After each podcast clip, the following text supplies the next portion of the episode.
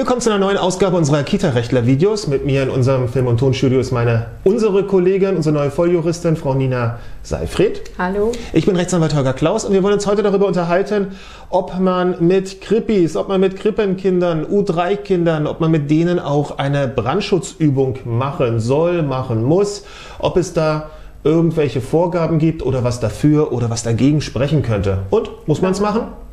Man muss nicht. Man muss wohl nicht. Also das, was uns so ganz äh, schlaue Brandschutz-Sachverständige sagen, ist, dass es da wohl keine verpflichtende Vorgabe gibt. Mhm. Gleichwohl so ganz untätig bleiben darf man auch nicht, sondern?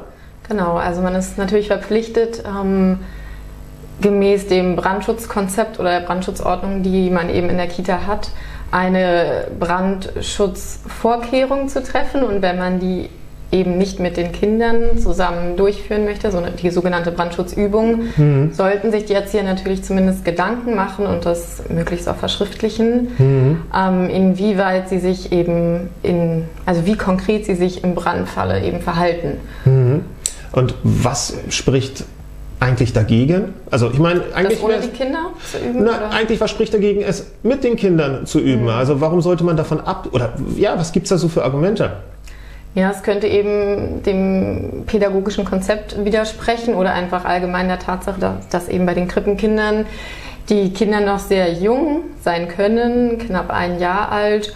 Und die Frage ist, ob man sie eben in der ohnehin sehr geforderten Situation, dass sie eben in neue Räumlichkeiten kommen, äh, lange Zeit ohne die Eltern betreut werden, dann eben so einer neuen Situationen auch aussetzen möchte und diesen geschützten Bereich, in dem sie sich eigentlich befinden, eben so eine Ausnahme, Ausnahmesituation. Ähm, also dass eigentlich der geschützte, der, der, der, der, Nestchencharakter in dem Augenblick mhm. so ein bisschen aufgebrochen wird, wenn so eine große Feuersirene losgeht oder plötzlich ein Erzieher ganz aufgeregt mit der großen Glocke durch die, durch die Räume durchrennt und auf einmal eine, eine Hektik ausbricht, dass man einfach mhm. sagt, okay, ha, ist das denn gut für die Kinder? Das ist ja dann wohl der Gedanke, mhm. der dagegen sprechen könnte.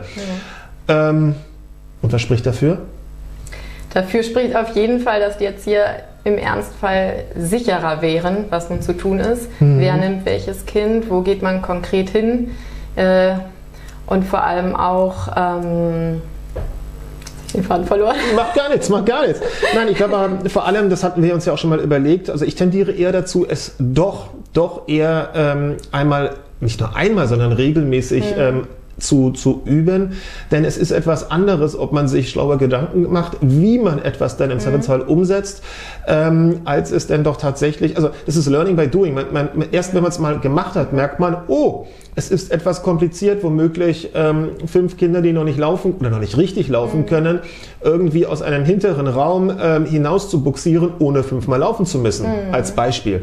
Oder wie sieht's aus? Ähm, wenn die zum Beispiel in einer Schlafsituation, mhm. in einer klassisch, klassischer Fall, Schlafsituation, da bricht der Notfall aus, das Feuer, der Evakuierungsalarm, dann müssen die bei kaltem Wetter womöglich alle in, im, im, im Body irgendwie da mhm. draußen stehen und frieren. Das heißt, mhm. ha, Überraschung, wir müssten also dann irgendeine Form von, von Plan B bereit haben. Was ist, wenn es mhm. draußen schneit, wenn es regnet, damit selbst bei einem Fehlalarm uns die Kinder da draußen nicht sofort in Schockstarre geraten. Ja. Und dann, wie ziehen wir durch? Wie schaffen wir das, an, zu einem, zu einem, ähm, zu einem Sammelpunkt zu kommen zum Beispiel? Das ist ja auch so etwas. Und vor allem, wo ist der Sammelpunkt? Mhm sollte vorher klar sein. Nein, aber, aber, aber man sollte diesen Sammelpunkt auch mal sich überlegen. Es ist was anderes, ob man ähm, den Sammelpunkt womöglich mit, mit ähm, Vorschulkindern ansteuert und die dort einigermaßen ja, unter Kontrolle hat, wenn es sowieso schon Aufregung mhm. gibt. Oder eben mit, ähm, mit U3-Kindern, die in dem Augenblick, ja, man weiß es nicht, eben machen, ne? verhaltenskreativ neue Sachen sich überlegen. Und das ähm, ist natürlich im Zweifel lieber innerhalb im Rahmen dieser Übung herausfinden, ja. Genau, was, wo man noch nachjustieren muss, als dann im Ernstfall natürlich. Es gibt auch diesen einen Spruch, irgendwie jeder Plan hält nur so lange, bis er mit der Realität in Berührung mhm. kommt. Und ich glaube, man kann natürlich die Realität eines tatsächlichen Notfalles nie so richtig hundertprozentig simulieren, aber man kann so gut wie ein paar Sachen ähm, ähm, probieren und Tja, ich glaube, ähm, allein mit einem theoretischen Bild wird es nicht so ganz funktionieren, aber es gibt wohl keine Verpflichtung, ähm, soweit wir uns ähm, bis jetzt schlau machen konnten. Und insofern muss es jede Einrichtung dann ein bisschen für sich selber herausfinden. Gleichwohl, wenn was passiert, wenn dann ähm, etwas im Rahmen der Evakuierung nicht so richtig funktioniert und das vermeidbar gewesen wäre, mhm. glaube ich, kommt man in arge Erklärungsnöte. Mhm. Schwierige Entscheidung, oder? Ja. Wir müssen sie nicht treffen, zum Glück. Wir müssen sie nicht treffen. Wir müssen sie nicht treffen, zum Glück.